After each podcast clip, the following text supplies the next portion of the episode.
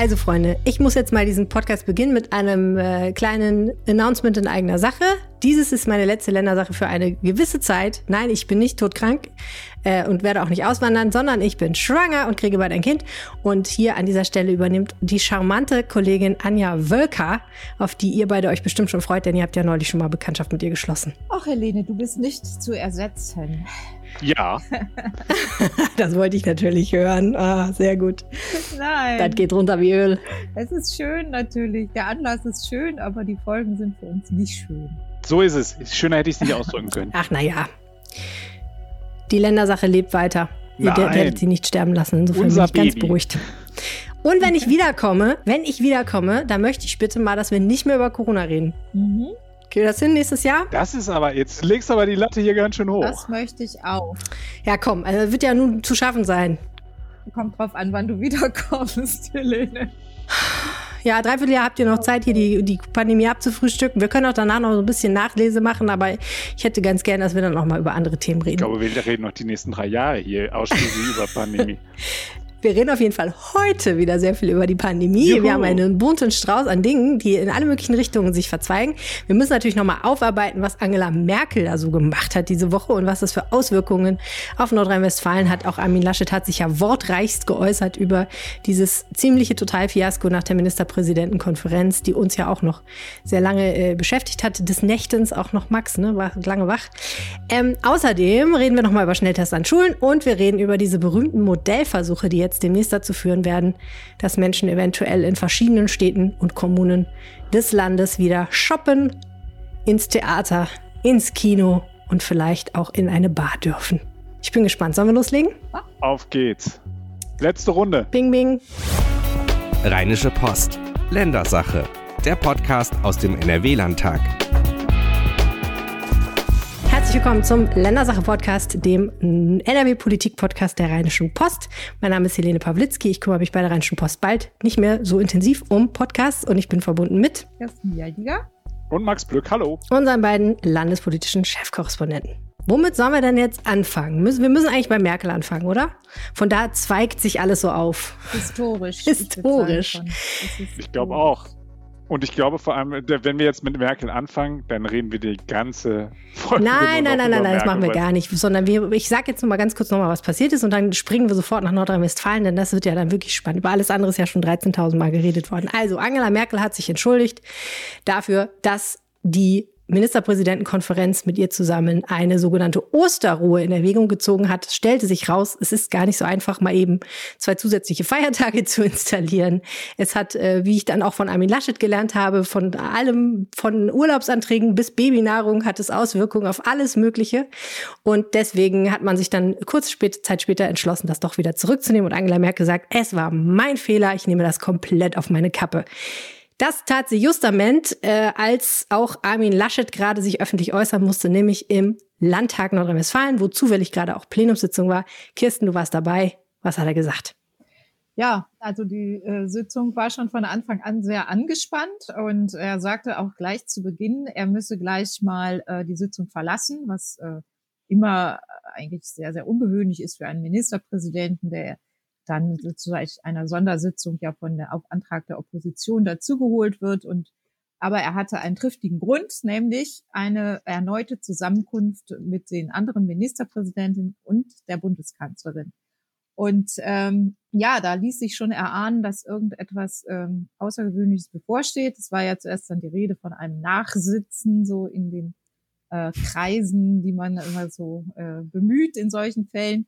Ja, hieß es, Hm, ich glaube, die ganzen Journalisten haben gedacht, nicht schon wieder, nein. Und äh, Jetzt fangen sie schon wieder an. und ja, und, und dann ähm, verschwand er auch tatsächlich und äh, der, der, die Debatte nahm ihren Lauf. Er hatte sich in seiner Rede nochmal hinter den Beschluss gestellt, hatte gesagt, ähm, oh dass er ähm, auch das noch. diese Osterruhe auch nachvollziehen kann. Äh, er wirkte nicht begeistert, als er davon redete. Aber er hat sich, er wusste anscheinend, also ich weiß nicht, ob es, ob es so war, dass er vorher gebrieft war. Das war nicht eindeutig. Ob er gebrieft war, Hm. nichts zu sagen und erstmal mitzuspielen oder ob er es wirklich nicht wusste und erst in der Konferenz davon erfahren hat, das war nicht so ganz äh, klar ersichtlich. Auf jeden Fall hat er in, im ersten Teil seiner Rede ähm, noch diesen Beschluss vertreten. Und ähm, hm ja, nicht mit großer Begeisterung, aber er, er hat sich dahinter gestellt und ähm, ja, und dann ähm, kam es ja anders und er musste dann ähm, wenig später nochmal äh, ins Plenum treten, ans Rednerpult und äh, sagen, dass ähm, dieser Beschluss zurückgenommen wird und dass er das, dass ihm das eine Menge Respekt äh, abnötigt und dass er das auch unterstützt, aber dass er eben auch sieht, dass die Ministerpräsidenten ihren Teil der Verantwortung an diesem Beschluss haben, dass auch er ähm, daran beteiligt war und einen Fehler gemacht hat. Und ähm, dass es sicher der politischen Fehlerkultur in Deutschland gut tue, wenn ähm, jemand sich dann hm. nach vorne stellt und sagt, ich war es oder ich habe die Verantwortung dafür übernommen und äh, das auch so transparent macht und äh, so deutlich, wie wir es ja bisher nur selten erlebt haben von Bundeskanzlern. Ja, das ist spannend, ne? Also viele Analysten sagen ja, Angela Merkel hat das auch deswegen in dieser Form getan, also sich so umfassend entschuldigt und das so komplett auf ihre Kappe genommen, weil sie eben nichts mehr zu verlieren hat. Sie tritt nicht mehr zur Wahl an.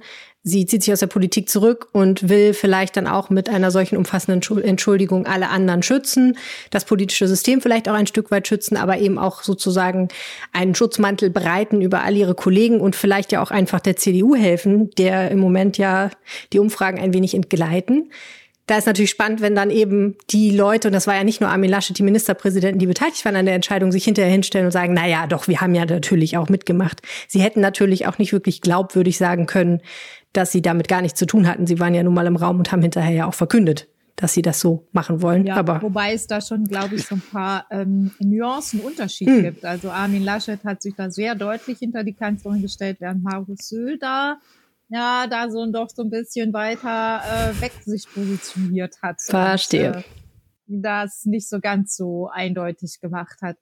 Ja, was jetzt die bessere Strategie ist, ist schwierig zu sagen, aber ähm, jetzt ist zumindest so, dass ja diese diese ähm, ganze Rücknahme dieser dieses Osterruhetages ähm, nicht also sehr große Zweifel aufkommen lässt an der an der politischen Klasse. Das ist einfach so in Deutschland äh, und ihrer Fähigkeit zur Pandemiebekämpfung, weil es ja nicht das Erste ist, was passiert, sondern es reiht sich ja ein in eine ähm, in viele andere Entscheidungen, die entweder zu langsam gefallen sind oder falsch umgesetzt oder schlecht umgesetzt sind, wie das Impfen, wie das Testen, was alles zuletzt nicht gut funktioniert hat. Und es ist so eine Kette von Ereignissen und der vorläufige ja, man muss sagen, Tiefpunkt äh, dieser ganzen politischen Entscheidung. Es gibt aber auch schon erste Kommentatoren, die meinen, dass Angela Merkels Beliebtheitswerte dadurch deutlich steigen können.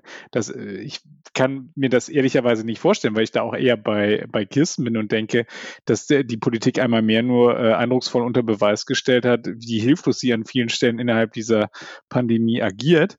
Ähm, aber äh, na, alleine, es ist schon ein recht ungewöhnlicher Vorgang gewesen. Wir haben ja gerade schon das Wort historisch bemüht, dass jemand äh, derart zu Kreuze kriegt, derart den, den, den äh, Rücken krumm macht. Das war schon auf jeden Fall ein Vorgang. Ähm, und insofern bin ich mal gespannt, wie das beim Wahlvolk ankommt. Also die nächste Umfrage, die, da werden wir alle mit äh, großen Augen äh, gespannt drauf schielen. Also ob das sozusagen ihr nochmal einen kleinen Boost gibt, nach dem Motto, sie ist halt eben, sie ist auch äh, nicht beratungsresistent und sie hat aus ihren Fehlern gelernt und so weiter. So könnte man es ja auch darstellen. Nur am Ende, also ich meine, es haben einfach wirklich alle verwundert den Kopf geschüttelt, wie man so eine unausgegorene Lösung dahinlegen kann. Und ich fand, was sie gestern nicht ordentlich beantwortet hat, war ja im Bundestag die Frage, ähm, ob denn dieses, dieses Format der MPK, über das wir ja auch klagen, weil wir da bis abends um drei dann da sitzen, äh, ob das sozusagen der richtige Weg ist, in dieser Pandemiebekämpfung halt vorzugehen, dass man dann wirklich nachts um drei offensichtlich sehr übermüdet nach einer vierstündigen Pause, in der man sich die Köpfe heiß geredet hat, dann mit einem solchen Vorstoß kommt, wo man sich offensichtlich nicht ausreichend zurückgekoppelt hat mit den Leuten im, in, in den Häusern, also mit den Fachleuten, die da möglicherweise schon früher auch mal gesagt hat, habt ihr das durchdacht, was das möglicherweise für den Lkw-Verkehr bedeutet, was das für die Just-in-Time-Produktion bedeutet, was das für Feiertagszuschläge bedeutet. Also das ja. ist ein bisschen ernüchternd, oder? Findet Na, aber, nicht, dass nee, das nicht vorher so durchdacht wurde? Nee, das finde ich also, gar nicht. Nee, das finde ich gar nicht nee. ernüchternd. Nee. Also ich meine, natürlich ist es nicht ideal und ich würde mir auch wünschen, erstens, dass es anders läuft und zweitens, dass grundsätzlich mal an der, also ich fand generell auch die Beschlüsse irgendwie bescheuert. So finde ich auch immer noch. Und jetzt habe ich gehört, äh, dass sie ja sogar ihre Bitte an die Kirchen, möglichst äh, Gottesdienste nicht in Präsenz zu machen, diese Bitte sogar zurücknehmen, wo ich mir schon denke, mein Gott, jetzt werden wir sogar schon, die Appelle werden schon zurückgenommen. Das ist ja nicht mal eine Maßnahme. Aber nee, ich finde das an sich menschlich. Ich weiß auch gar nicht, ob so ein Fehler, ob der jetzt um drei Uhr morgens oder um 23 Uhr oder um 20 Uhr passiert. Pff, keine Ahnung, kann, kann schon sein. Ähm, ich ich ich, ich gehöre auch zu den Leuten, die sagen, ich finde es erstmal gut, dass sowas zurückgenommen werden kann. Und ich finde, das öffnet auch eine Tür, wenn äh, eine Bundeskanzlerin sowas macht. Ein, es gibt einen Präzedenzfall für Spitzenpolitiker in so einer Situation zu sagen, okay, das war Mist und zwar aus inhaltlichen Gründen Mist und nicht, weil es keinem gefällt.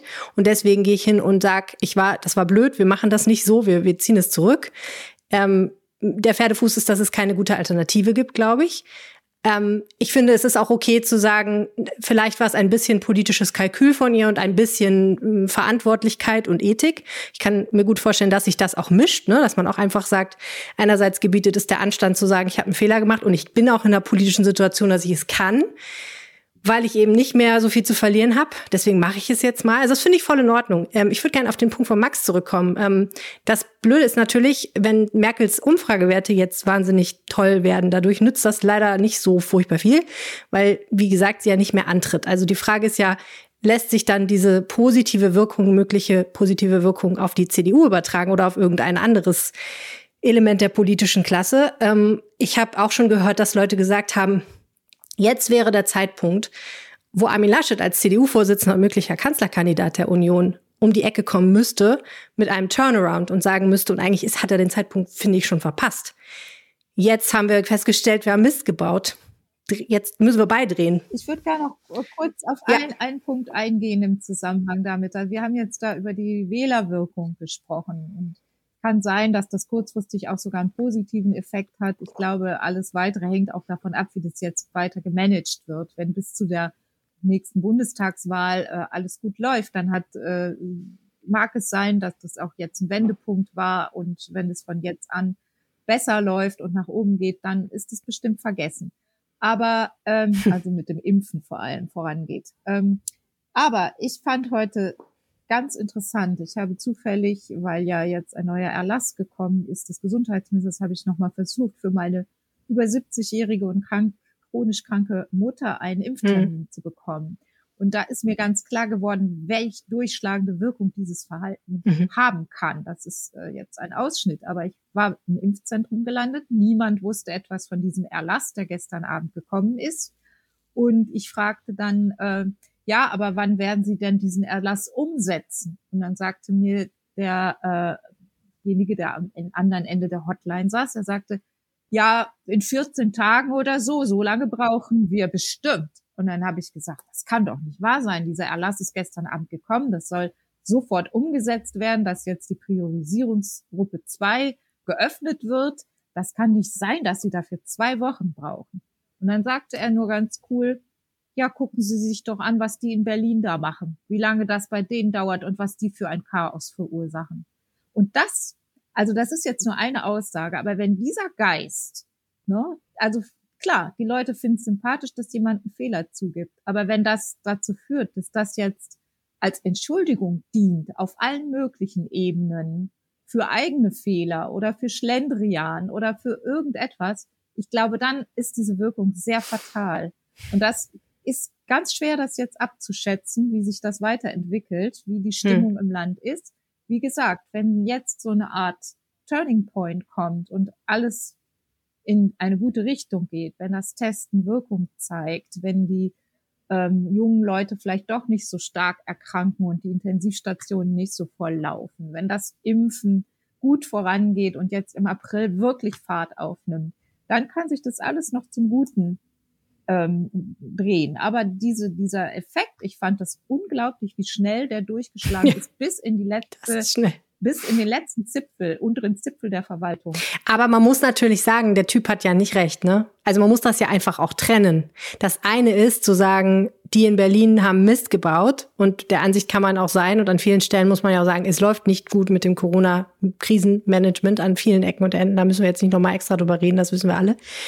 Aber das ist ja ein Unterschied, wenn man halt dann sagt, so an der Stelle haben wir wirklich einen Fehler gemacht und dafür entschuldigen wir uns auch. Das hat Angela Merkel ja auch nicht immer gemacht. Das macht Jens Spahn auch nicht, so, ne? Der, der, dem viele Sachen angelastet werden. Ich habe nicht vernommen, dass er sich an irgendeiner Stelle für irgendetwas entschuldigt hätte.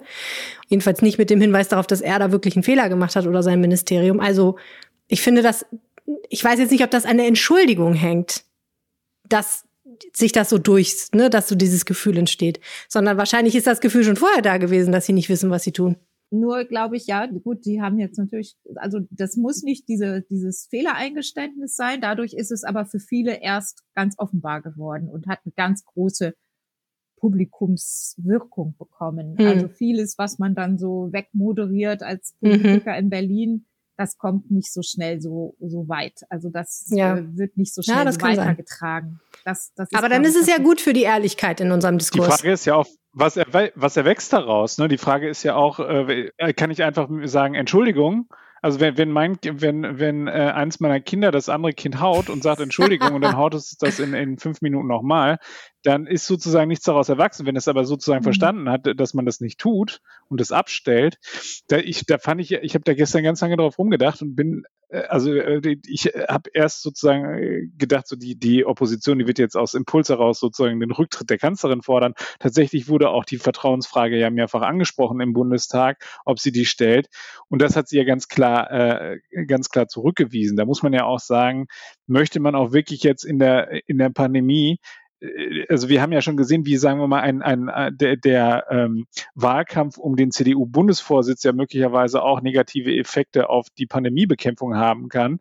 Ähm, möchte man jetzt sozusagen auch nochmal ein vorgezogenes Hickhack darüber haben, wer der Nachfolger von Angela ja, also Merkel ich habe auch gedacht, Gott sei Dank, also das wäre ja der Wahnsinn. Stellt euch das mal vor, dann tritt die Bundeskanzlerin jetzt auch noch zurück. Oh Gott, stellt euch das mal vor. Oh, ich glaube auch, dass das niemand wirklich ernsthaft, äh, ernsthaft wollte. Äh, die, sie haben da gestern ein bisschen gestichelt und so weiter. Das ist ja auch Aufgabe der Opposition. Aber ähm, ja, ja so also, richtig ernsthaft hat. Also ich weiß, was du meinst. Natürlich würde man auch denken, okay, dann muss es auch Konsequenzen haben. Ich hoffe halt einfach, ja, dass das, es das, was du gerade selbst gesagt hast. Du hast gesagt, irgendwie, das ist jetzt abgeräumt worden, aber es ist nichts Positives an dessen Stelle getreten. Genau, ja, und, das ist ein Problem, ähm, inhaltlich, denke ich auch. Da muss man jetzt halt eben sagen, was, was macht man denn jetzt? Und ja. da sind sie jetzt in, in NRW haben sie jetzt versucht, sozusagen da so ein bisschen diese, die, die ja auflodernden Flammen auszutreten, indem man jetzt sagt, okay, dann ändern wir jetzt halt eben mal ein bisschen was an der Impfreihenfolge und hat jetzt halt eben gestern Abend später noch einen Impferlass rausgegeben, der sich offensichtlich noch nicht in die Impfzentren durchgesprochen hat. Ja, genau, lass uns darüber gleich mal reden. Äh, ich würde aber gerne noch einmal diese Frage stellen. Also, Armin Laschet, es wäre jetzt die Gelegenheit gewesen zu sagen, alright, ich bin hier die politische Zukunft wir haben Mist gebaut, jetzt reißen wir uns mal tierisch am Riemen und machen alles besser und anders. Ich kann das nicht vernehmen. Ja, das passiert nicht, oder? Die, naja, die, die Frage ist, will er sie, also ich meine, Armin Laschet äh, rechnet sich ja wahrscheinlich aus, dass er, wenn dann von positiven Merkel-Werten noch am ehesten als Kanzlerkandidat profitieren könnte. Also weil er in ihrer Tradition steht. Deswegen wird er den Teufel tun und versuchen jetzt sozusagen da die, die, sie da jetzt noch zu beschädigen und zu sagen. Nein, er muss ja nicht beschädigen, aber er könnte ja jetzt hingehen und sagen, okay, Botschaft verstanden. Wir haben es nicht gut gemacht, wir werden es besser machen und wir fangen jetzt das damit an. Das haben Sie ja gesagt, das Einzige, was Sie ja sozusagen zugestanden haben, ist, dass Sie versuchen, dass Sie sich darauf verständigt haben, dass sie über die Abläufe der MPK reden werden und dass sie das anpassen wollen. Das werden sie Sehr auch gut. an der nächsten MPK wahrscheinlich. Lass machen, uns mal auf die Metaebene wechseln und über das Format reden, weil das ist jetzt dringend geboten, dass wir mal darüber reden, wie die MPK ja. läuft. Okay. Ja, aber die, die, das, das Problem ist ja, dass die Pandemiebekämpfung findet halt eben überwiegend auf Landesebene statt. Das heißt also, du, dazu hast du den Willen, dazu es möglichst bundeseinheitlich gleich zu machen, damit der, damit der Bürger jetzt, wenn er, sagen wir mal, in der, in der äh, westmünsterländischen Diaspora lebt und dann ab und zu mal auch nach Niedersachsen hochfährt, weil man in Bad Bentheim sehr gut Michelin-Sterne essen kann, dass er sich da dann nicht eben dann plötzlich äh, umschauen muss, um dann da ähm, äh, welche Regeln dann da jenseits der Grenze gelten. So und in diesem in diesem Kontext versuchen sie ja äh, in einem föderalen Staat immer wieder einheitliche Regeln hinzukriegen. Und das führt dann dazu, wenn ich halt eben auch unterschiedliche Parteibücher habe, dass es dann halt eben knarzt und knatscht und quietscht. Und ähm, viele hätten sich halt eben gewünscht, dass die Bundeskanzlerin da eine größere Führungsrolle übernimmt und sagt, wir sind halt eben in einem Katastrophenfall. Das werden ja immer martialischere Begriffe benutzt. Irgendwelche Kriegsmetaphern gab es ja am Anfang, die vor allem die Franzosen immer wieder bemüht haben, dass sie da mehr das Zepter an sich reißt. Nur so ist es halt eben bei uns die Krisenbekämpfung nicht angelegt. Die, die, die, die Corona-Schutzverordnung erlässt bei uns der äh, nette äh, Karl-Josef Laumann, äh, NRW-Gesundheitsminister. Und das ist halt eben nicht Aufgabe von, von Jens Spahn. Der hat andere Aufgaben, die ja auch, wo es, sagen wir mal, auch quietscht und knatscht und das auch nicht so ordentlich hinhaut. Aber das ist, die, diese MPKs, ich glaube, die, dieses Format, die, das hat einen zentralen Fehler. Und der zentrale Fehler ist, dass, sich da etwas eingebürgert hat, was man als die Durchstecherei bezeichnen kann. Man hat ja das Gefühl, dass der eine oder andere Journalist da mit am Tisch sitzt. Man weiß nicht so genau, äh, wer da mit bei diesen Videoschalten daneben sitzt. Das kannst du halt eben schwer absehen, was dann da rausdringt. Äh, wir haben diese Durchstecherei von Papieren vorher und so weiter. Und das macht es sehr schwer. Das macht es schwer, in diesem in einem vertrauensvollen Kontext dort so lustig, halt eben einen wenn sich politische Berichterstatter machen, darüber beschweren. Nein, ich glaube, Nein, das, ich glaube, das ist das ist ein Problem. Aber das also, meint ihr nicht? Max, auch, meinst du nicht, dass es auch besser vorbereitet sein Natürlich müsste? muss es besser vorbereitet also die sein. Aber haben das Problem, doch da Wochen vorher, wir können doch schon zehn Tage vorher anfangen. Nur wenn man zwischen zwei und drei Uhr nachts mit so einer Idee kommt, bei einer Osterruhe, und die dann eine Stunde später, ich weiß nicht, ob es wirklich so gelaufen ist, ich habe es gelesen selber nur, aber ähm, dass, wenn es so gelaufen ist, dass das irgendwo kurz vorher erst in die Diskussion gebracht wurde, dann ist natürlich klar, um die Zeit ist keine Fachabteilung mehr wach, die das nochmal wenigstens prüfen könnte. Und dann entstehen solche Fehler. Und ich glaube, durch gute Vorbereitung kann man das vermeiden. Das Problem war ja nicht, den Vorschlag zu machen. Das Problem war, ja, es, ja. es zu beschließen ja. und zu sagen, okay, wir, wir wollen das jetzt auch so verkünden. Man hätte ja auch sagen können, wir prüfen mal, was das eigentlich bedeutet. Oder genau, wir halten alle mal schön den Mund. Aber gut, das. Ja, aber äh, dafür hätten wir sie ja auch verhauen. Also da hätten wir ja auch gesagt nach dem Motto, wir, wir kommen hier mit einem Prüfauftrag raus. Das hm. ist ja das, wo wir dann häufig sagen, na ja, das war ja beispielsweise schon, als sie ihr, als sie ihr Stufenöffnungsmodell äh, äh, ersonnen haben und gesagt haben, bis zum nächsten Mal äh, verabreden die Ste Chefs der Staatskanzlei, machen einen Vorschlag, wie ein sogenanntes Stufenmodell aussehen kann. Dann haben sie es bis zum nächsten ja, Termin nicht geschafft. Dann brauchen sie noch einen Termin. Da haben sie ja schon auf die Mütze Aber das gekriegt. muss man natürlich und, aushalten. Und ich glaube, nochmal, nur um nochmal einen Schritt zurückzugehen, dieses, die, bei dieser Sache mit den ähm, mit der Vorbereitungszeit. Das Problem, was ich hier sehe, ist halt eben, dass wir wirklich ja in diesem Superwahljahr sind und dass A-Länder und B-Länder ja Unterschied, also die, die stechen ja ihre Vorschläge auch durch. Also das ist, ich, ich, natürlich profitieren wir davon, da müssen wir nicht drum rumreden, aber es ist, ähm, es ist ja so, dass, ich meine, eine, eine ordentliche Diskussion kann da, glaube ich, gar nicht stattfinden, weil man immer Sorge haben muss, dass Paul Ronsheimer dann da irgendwie bei, bei Bild Live steht und dann verkündet, oh, aber der, der Bundesgesundheitsminister hat gerade ein Duplo im Mund. Also es ist, es ist, ich glaube, dieser, dieser Raum, den die bräuchten, um sich da auszutauschen, um das hinzukriegen, was sie haben wollen, den haben sie nicht. Und dann kommt das, was Kirsten sagt, mit der schlechten Vorbereitung dazu. Und du hast halt eben ein Superwahljahr, wo jeder halt eben auch parteipolitische Erwägungen mit im Hinterkopf hat und die dann versucht zu spielen. Vielleicht muss man da mehr im Umlaufverfahren machen. Das heißt, man hat wirklich die Unterhändler und man hat ausgearbeitete Konzepte und jeder kann noch seinen Senf schriftlich dazugeben und es werden wirklich nur noch die Feinheiten diskutiert.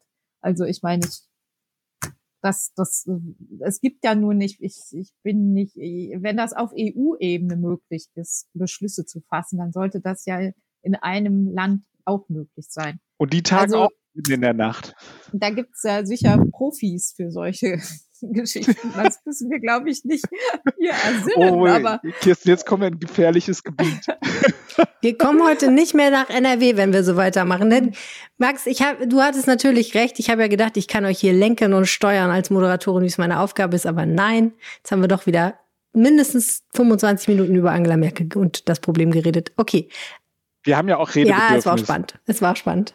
Und jetzt dringend, ist ja auch das letzte Mal. Also können wir auch mal eine richtig lange Mammutfolge von circa einer Stunde machen.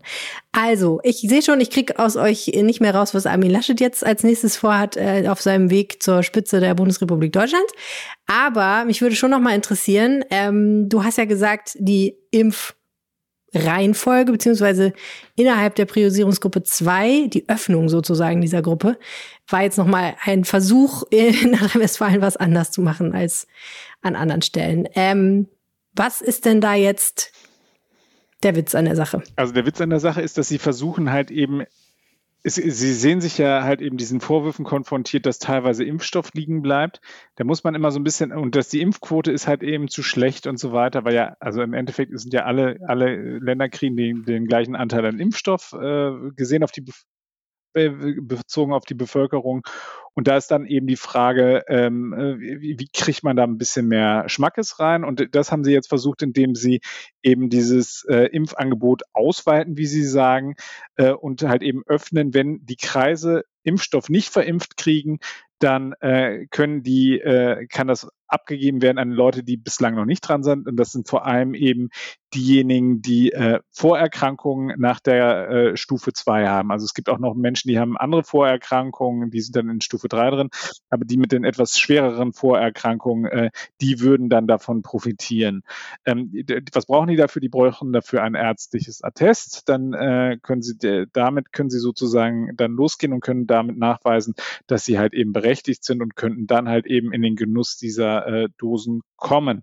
Ähm, das ist aber noch relativ unbestimmt. Also wir haben jetzt erstmal sozusagen diese Möglichkeit für die, äh, für die Kreise des und die kreisfreien Städte das so zu tun. Aber alleine das Beispiel, was Herr Kirsten gerade geschildert hat, zeigt ja schon, dass, dass da jetzt wieder zig Fragen bei der Umsetzung sich hinten anschließen und man dann genau hinschauen muss, wie das Ganze dann jetzt am Ende geregelt wird. Sie haben ein weiteres Detail bekannt gegeben, da geht es um die große Gruppe, über die wir auch schon gesprochen haben, die 79 bis 70-Jährigen, die eben auch geimpft werden sollen die vorrangig über die äh, Hausarztpraxen geimpft werden sollen. Äh, und da äh, ist es jetzt so, dass man da dann jetzt zumindest mal einen Termin genannt hat, ab dem es losgeht. Also am 6. April beginnt die Terminvergabe für diejenigen. Und ähm, am 8. April soll es dann richtig losgehen. Äh, richtig losgehen heißt, dass ähm, ich glaube, nach letzten Hochrechnungen war es so, dass es 20 Impfdosen je Verimpfen in der Praxis gibt. Also das ist jetzt auch noch nicht die, Geschwindigkeit, die wir uns alle wünschen, aber über die, wir müssen jetzt nicht nochmal die Diskussion darüber aufmachen, dass wir nicht genügend Impfstoff zur Verfügung haben. Dann war es noch so, dass man versucht hat, ähm, ein, ein Problem abzustellen und zwar äh, wir haben ja schon häufig an dieser Stelle über die äh, vulnerable Gruppe der äh, Menschen in Seniorenheimen gesprochen. Das ist ja jetzt so, dass Seniorenheime ja auch immer weiter neue Menschen aufnehmen und teilweise jetzt halt eben auch Menschen aufnehmen, die noch nicht geimpft sind. So was macht man dann? Äh, äh, bislang ist es so, dass man warten muss als Seniorenheim, bis ich sechs Leute, sechs Neuaufnahmen habe. Äh, und dann kann ich halt eben erst jemanden kommen lassen, der dann eben mit einem sogenannten Vial, also mit, der, mit, einem kleinen Fläschchen kommt und da sind sechs Impfdosen drin und dann macht er Piek, Piek, Piek, Piek, Piek, Piek, jetzt weiß ich gar nicht, habe ich genug Peak gesagt? Naja, egal. Also der, der piekst sechsmal und dann, äh, dann ist es so. Das, das Problem ist natürlich halt eben, dass man ja ähm, das das ja auch teilweise dauern kann. Und deswegen hat man sich jetzt da beholfen, indem man dann eben das auch öffnet, nicht nur für die neuen Bewohner, sondern eben auch für Menschen, die dort, ähm, die dort arbeiten. Also die können dann halt eben äh, Beschäftigte der vollstationären Pflegeeinrichtung können dann da jetzt auch noch mitgeimpft werden. Dadurch kriegst du halt eben äh, das schneller hin, dass du äh, die impfst. Ähm, und dann gibt es halt eben, und das fand ich auch noch eine, eine, eine spannende Nummer, du kriegst, ähm, äh, du, wir hatten ja diese große Diskussion über AstraZeneca und über die äh, über die Gefahren von von Hirnblutungen, die das mit sich bringt, vor allem für Frauen äh, im Alter von 20 bis 50. Und ähm, da wurde ja immer schon mal wieder gesagt, ja, äh, dass man, äh, also da haben sie immer so ein bisschen hin und her laviert, wie das denn jetzt gehen soll, ob da jetzt, äh, ob es da eine Auswahlmöglichkeit gibt.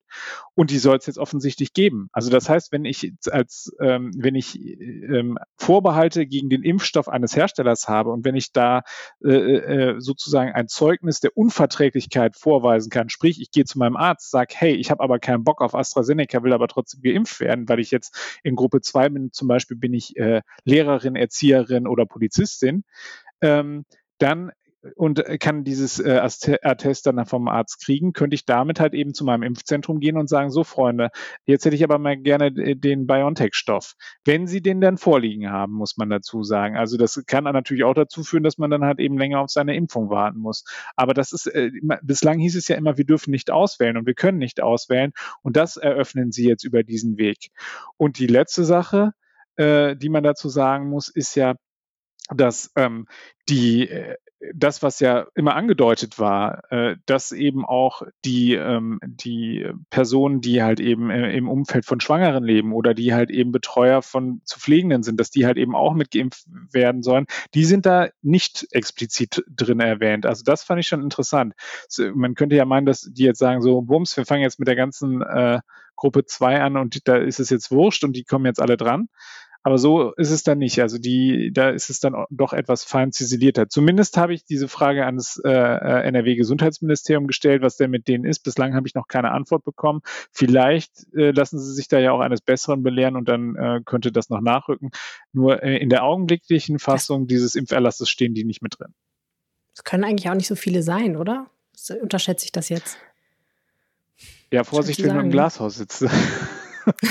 ja, klar. Stellt jetzt gerade wieder die Hände über Kopf zusammen. Was redet die denn Nein, nein, da? nein. Ich frage ich frag mich nur tatsächlich, äh, ob das, ob, also nein, ich frage mich so rum. Also es kann natürlich sein, dass man sagt, wir wollen jetzt das Impfsystem nicht überfordern und deswegen lassen wir die erstmal raus. Aber ich habe wirklich keine Ahnung, wie viele Menschen sind, das betreffen ja, würde. Ja, es sind schon relativ viele, weil du musst dir überlegen, wie es ist ein, ein äh, die, es ist nicht das Gros der Menschen, die im Altenheim gepflegt werden. Das Gros der Menschen, die, äh, die daheim gepflegt werden, äh, äh, äh ich meine, das Gros der, der, der äh, Pflegebedürftigen lebt zu Hause in häuslicher Umgebung mhm. und hat halt eben Kontakt natürlich gezwungenermaßen zu Menschen und da macht es, ist, ja. da kommt da schon eine große Personengruppe zusammen. Insofern ist okay. dieser Einwand schon berechtigt. Ähm, ja, aber das ist halt. Aber wir wissen letztlich nicht, warum Sie das jetzt rausgelassen haben. Wir wissen haben, es ne? derzeit nicht. Wir warten jetzt, ich warte okay. noch auf diese Antwort. Die ist leider jetzt, wo wir das gerade aufnehmen, noch nicht, äh, liegt sie mir leider noch nicht vor. Ich bin gespannt. Also, aber da haben es wir. Es bleibt spannend.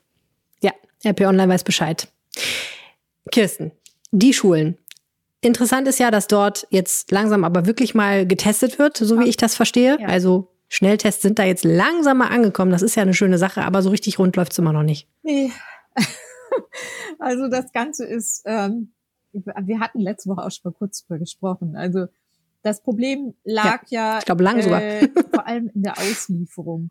Also äh, das Polizeibekleidungscenter, ähm, was normalerweise für die Uniformen zuständig ist, war aber auch beauftragt damit, diese ähm, Pakete zu verschicken. Und das hat nicht so gut geklappt, wobei die sagen, ähm, der Logistikdienstleister hat es auch nicht gut gemacht. Also da schiebt es wieder einer auf den anderen. Ähm, Fakt ist jedenfalls, die Tests kamen nicht in der versprochenen Anzahl, nämlich einer pro Woche vor den Osterferien in den Schulen an, obwohl genug vom äh, Haushaltsausschuss des Landtages, also der Landtag muss ja sich das auch, muss das ja auch genehmigen, diese, diese Ausgaben. Und äh, die Ausgaben waren längst genehmigt, die Tests sollten eigentlich da sein. Und dann hapert es eben mit der Auslieferung. So, jetzt ähm, wurde das ja kassiert vom Schulministerium. Das hieß dann, wir machen jetzt einen Test in 14 Tagen. Aber dieser eine Test in 14 Tagen hat jetzt auch zu sehr viel Unruhe in den Schulen geführt. Ähm, Erstens, weil das natürlich aus infektiologischer Sicht Quatsch ist. Also ein Test in 14 Tagen ist eine Momentaufnahme und äh, Verwalten des Mangels. Ja, gut, jetzt haben es dann alle mal gemacht, äh, aber äh, die zweite Sache Kurz ist, vor den Osterferien, ja, das, okay. Das Wie, also dass die Tests laut Erlass des Schulministeriums im Klassenzimmer gemacht werden sollen. Das muss man sich mhm. so vorstellen. Alle sitzen mit Sicherheitsabstand da, kriegen den ganzen Tag gepredigt, ähm, bitte, bitte, bitte, setzt nie die Masken ab. Aber dann alle auf einmal Maske ab und Test machen. und dann ähm, wird der Test äh, kontrolliert. Also das ist jetzt dieses, weiß nicht, wer das schon mal gemacht hat, da im, im, in der Nase. Das ist ein kurzer Zeitraum. Das sind vielleicht 30 Sekunden. Eigentlich Aber die Schüler machen das bei sich selber. Die machen das bei sich selber, ja. Ja. Und ähm, okay. das ist auch machbar. Also Ja. das sind Ja, ja, keine äh, Tests, die man sich selber weiß, wie weit in den Rachen dann schieben muss oder so, das alles nicht. Und äh, ja, und dann muss ja auch jemand da sein, der dieses Testergebnis sich anschaut und es muss jemand da sein, der entscheidet, was mit positiv getesteten Schülern passieren soll. Und ähm, da sagen die Lehrer, das wollen wir nicht. Also wir wollen gar nicht eigentlich diesen, mit diesen Tests gar nichts zu tun haben, alleine aus Grund, aufgrund der Infektionswahrscheinlichkeit. Das ist ja auch dann, das Material muss ja irgendwie entsorgt werden, da diese, diese Pufferlösung, die liegt dann da rum. Und also das ist alles nicht so bis zu Ende gedacht, sagen zumindest die Lehrergewerkschaften auch. Und, ähm, Naja, okay, aber das finde ich jetzt auch ein bisschen problematisch. Also erst sich beschweren, dass es keine Tests gibt und dann sagen, ich will aber nicht die Pufferlösung in den Müll schmeißen. Sollen sie mal mit dem Mülleimer na rumgehen, die müssen das ja nicht anfassen. Gut. Also wenn du Meine jetzt da Güte. jeden Tag in so einer Klasse bist und nicht geimpft bist und dann äh, ich Naja, kann diese das Sorge Anstecken ist ja nicht der Test, sondern der Schüler. Doch, der Test ja auch, wenn du mit Ja, natürlich, aber ich meine, also dann sollen die Also, Schüler das halt. Gut, darüber kann man da findet man ja vielleicht eine praktische Lösung Aber ich sagen. glaube, man kann da einfach eine pragmatische Lösung finden und viele Schulen haben die auch für sich dann wiederum gefunden. Ähm, dass, ob das dann alles so ähm, der, dem, dem Erlass entspricht, ist wieder eine andere Frage. Aber viele Schulen machen es jetzt so, dass sie es entweder draußen vorher machen oder dass sich Eltern bereit finden, die selber Ärzte sind und das Ganze beaufsichtigen oder ähm, auch manche machen es auch ganz geschickt, die sagen so, wir nehmen den größten Raum, den wir haben und setzen da ganz wenige Schüler nur rein. Das ist meistens die Aula. Dann machen sie die Fenster weit auf. Dann äh, lassen die Schüler einfach die Tests auf dem Platz liegen, sodass auch dann gar nicht die Mitschüler mitbekommen oder sonst jemand, ob jemand positiv war. Und ähm, ja, so das das sind äh, Lösungen, die manche gefunden haben. Andere haben wiederum Zelte aufgebaut und mein äh, Gott. äh, aber diese ganze, dieses Hin und Her hat dazu geführt, dass die Akzeptanz in der Elternschaft, die müssen ja dann, äh, die können ja widersprechen, wenn sie das nicht wollen. Das sind ja freiwillige Tests, ist sehr gering. Also Oh ähm, es sind vielleicht 50 Prozent, keiner weiß es genau. Ernsthaft? In Tests 50, 60 Prozent. So das echt? jetzt die GEW, ja, das ist die Gewerkschaft. Die den machen oder nicht machen. Die den 60 Prozent, die ihn machen Alter, und 40 Prozent nicht, was dann wiederum auch den Sinn dieser Tests. das ist ja Wahnsinn. Das kann ich ja überhaupt nicht verstehen. Ja, man muss es vielleicht noch mal überlegen, wie man das Ganze äh, besser Oh, Leute. handhabt, ne? Also da ist aber dann äh, nicht auch nicht immer nur die Politik dran schuld, ne? Muss man jetzt mal ganz ehrlich sagen. Also das ist wirklich geil. Ich, ich kann, diese Tests werden so dermaßen Teil unseres Alltags werden. Da kann man Mhm. doch nicht so ein Terrortheater drum machen. Das ist ja furchtbar. Also echt. Also dafür habe ich wirklich kein Verständnis, ehrlich nicht. Wirklich nicht. Ja, also äh, Freu dich schon mal auf die ersten Ja, also, Elternabende ich in der schon. Kita Ja. und äh, in ich der werde mich da Grund- echt und in der extrem beliebt machen, Schule. aber also das verstehe ich ja wirklich überhaupt gar nicht. Ja, Warum man da so ein als Bohai nächstes drum ist macht jetzt. die Frage zu beantworten, wie das mit den Tests in den Grundschulen und in, vor allem in den Kitas laufen soll. Da sind wir schon beim Thema, weil die Kita-Kinder das ja noch nicht so gut alleine können. Ja. Aber die müssen wahrscheinlich so Spucktests machen, ne? Gibt es noch nicht fleckendeckend. Ah, okay. Ja. Also es gibt die, es gibt diese Ohr, Ja. Wattestäbchen. Ja. Was für ein Ding? Nasenlochtest, ja, wo Nasenloch, man sich ein Nasen- Wattestäbchen ins Nasenloch Genau, schiebt. genau, genau. Ja, ja, das ist alles nicht spaßig. Ich sehe es ja ein, aber trotzdem, also ich, naja, gut. Also an der Stelle finde ich, muss ich auch sagen, man kann auch aus allem ein Problem machen. Oder man kann es lassen. Ich glaube, ich Ja. krieg böse Leserbriefe nach Aber Episoden, wir aber ist mir egal. über auch eine pragmatische Lösung reden. Ja. Weißt du denn, wie diese Tests jetzt in die Schulen gekommen sind? Äh, mit der Sehr Brieftaube. pragmatisch. Mit berittener Polizei. Mit, Mit- nicht Britner, mit, mit. Polizeiauto. Polizeiauto. Oh, wie schön. Super. Das ist gut. Das finde ich gut. Das ist sehr gut. Also, Chapeau Genau. für die, für die Polizei. So, Maxi. Jetzt müssen wir noch einmal ganz kurz über, ich habe Maxi gesagt, ne, aber Maxi darf ich sagen, ist ja dein Kürzel in der Zeitung. Du darfst Sehr Maxi gut. sagen. Maxi ist mein okay, Kürzel. Nicht, dass die Leute denken, ich würde dich hier äh, mit Spitznamen belegen. Ähm, Modellkommunen. Es gibt ja diese tolle Idee aus, äh, wir kennen sie vor allen Dingen aus Tübingen, ne? Wo der grüne Oberbürgermeister ja. Boris Palmer stets rege beschlossen hat, äh, Ende mit dem Affenzirkus, wir machen jetzt hier mal einen Modellversuch und testen mal, wie das ist, wenn alle sich testen und geimpft sind und äh, das alles nachweisen können und Kontaktverfolgung per App und so weiter. Also alle Maßnahmen, die wir eigentlich, muss ich auch sagen, schon kennen. Ich habe die ganze Zeit gedacht, so ja, ist jetzt auch keine Raketenwissenschaft, sondern es ist einfach nur die Anwendung der Dinge, die uns schon seit circa sechs Monaten versprochen werden, dass sie die Heil, das Heil zu uns bringen werden. Jedenfalls, damit man das ausprobieren kann als Kommune, man kann es ja nicht einfach nur so machen, sondern es muss ja erlaubt sein. Und das ist jetzt aber in Nordrhein-Westfalen, steht es vor der Tür. Und da haben natürlich alle richtig Bock drauf. Also ich glaube, wahrscheinlich gibt es wenig Kommunen in Nordrhein-Westfalen, die sich nicht bewerben darum, mal so einen Test durchzuführen zu dürfen. Ich habe das, genau diese Frage habe ich heute der äh, NRW-Kommunalministerin gestellt und habe gesagt, na, und wie viele sind es? Und sie sagt, ja. alle. Alle Kreise, alle, alle, kreisfreien Städte wollen das. ist natürlich das. die Frage aufführt, warum das macht man es nicht einfach ein ganz schwierig, Land? wenn ich gerade Hotspot-Kommune bin und ich habe eine Inzidenz von weit über 200, dann ist vielleicht die Frage, also natürlich kann man das dann aus äh, Feldstudiensicht sicherlich mal machen. Wie ähm, schlimm kann man es braucht werden? Ja, man muss ja auch eine möglichst breite, äh, eine breite Stichprobe haben, aber ich weiß nicht, ob das dann so im Sinne des okay. Erfinders ist. Und deswegen glaube ich, dass es eher auf andere Kommunen hinauslaufen wird, wo die Inzidenzzahlen etwas niedriger sind. Wobei ein Landtagsabgeordneter äh, aus Köln, äh, Oliver Kerl, der hat sich gerade, ich weiß nicht, ob es bewusst war, ob das so abgesprochen war, es könnte auch sein, dass er sich verplappert hat. Er hatte halt eben rausgelassen, dass Köln schon mit dabei ist. Okay, was die Frage aufwirft, ähm, sind auch alle anderen schon bestimmt, die da mitmachen dürfen? Ich glaube, es sind so fünf oder sechs. Das, das ist äh, tatsächlich eine, sagen wir mal, vom Verfahrensablauf her eine sehr interessante Frage, weil nämlich heute Morgen sich der äh, NRW-Wirtschaftsminister Andreas Pinkwart, der da äh, zusammen mit dem äh, NRW-Gesundheitsminister Karl-Josef Laumann im Lied ist, äh, gesagt hat, man sei derzeit noch dabei, die Kriterien zu erarbeiten, äh, nach denen die Modellkommunen ausgewählt werden. Interessant, wenn dann jetzt schon die erste offensichtlich weiß, dass sie mit dabei ist. Man hat ähm, ein paar Stunden schnell mal die Kriterien aufs Blatt geworfen. Ein Kölscher Klüngel mit dabei ist. Ah, das wollen wir doch jetzt nicht annehmen. Aber auf jeden Fall, also. Nein. Nein. Nein, kann ich mir auch nicht vorstellen.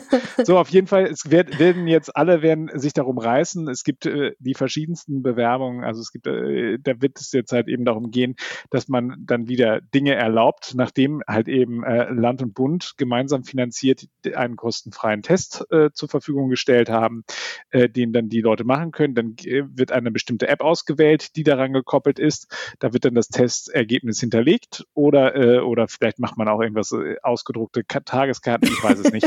es ist auf jeden Fall, also die ganzen Details, da sind offensichtlich noch in Ausarbeitung, aber was schon klar ist, der NRW-Ministerpräsident, da haben wir ja an dieser Stelle auch schon mal schön drüber geredet, hatte ja mit Smudo telefoniert, äh, öffentlichkeitswirksam und die Luca-App so schön ins Schaufenster gehält. Die, wenn ich Herrn Kerr richtig verstanden habe, ist raus. Stattdessen setzt man auf eine Open-Source-Lösung aus ja. NRW. Was ja zumindest, also sagen wir mal, äh, so, so, so sehr ich auch Fan der Fantastischen Vier bin, ist es aber, äh, glaube ich, vielleicht für NRW eine ganz gute Nachricht, dass man eine Lösung von hier nimmt. Die wird dann verknüpft mit Sormas. Das ist ja die Plattform, über die die äh, Kommunen ähm, äh, die, die, die, ähm, die, die Nachverfolgung machen. Und dann kann man halt eben, wenn ich ein, wenn ich freigetestet bin, diesen Tagespass dann habe, kann ich damit dann in die Außengastronomie, könnte beispielsweise ins Kino gehen, könnte ins Theater gehen, ähm, und dann ist wieder ein bisschen mehr Leben möglich. Ich kann wieder shoppen hm. gehen. Also das, äh, das wird jetzt kommen und parallel wird daran gearbeitet, ein entsprechendes digitales Instrumentarium dann zur Verfügung zu stellen, dass man das dann möglichst dann halt eben landesweit ausrollt. Das ist das Ziel dieser Veranstaltung. Und es wird wissenschaftlich begleitet werden. Also das RKI wird da drauf schauen, ob das dann alles so abläuft, wie man sich das vorstellt. Und dann äh, werden wir in äh, ein paar Tagen schlauer sein. Also die, laut Herrn Pinkwart ist es so geplant, dass man äh, nach Ostern die Kommunen hm. benennt und nicht schon heute. Und wie lange Landtag. dauert so ein Modellversuch?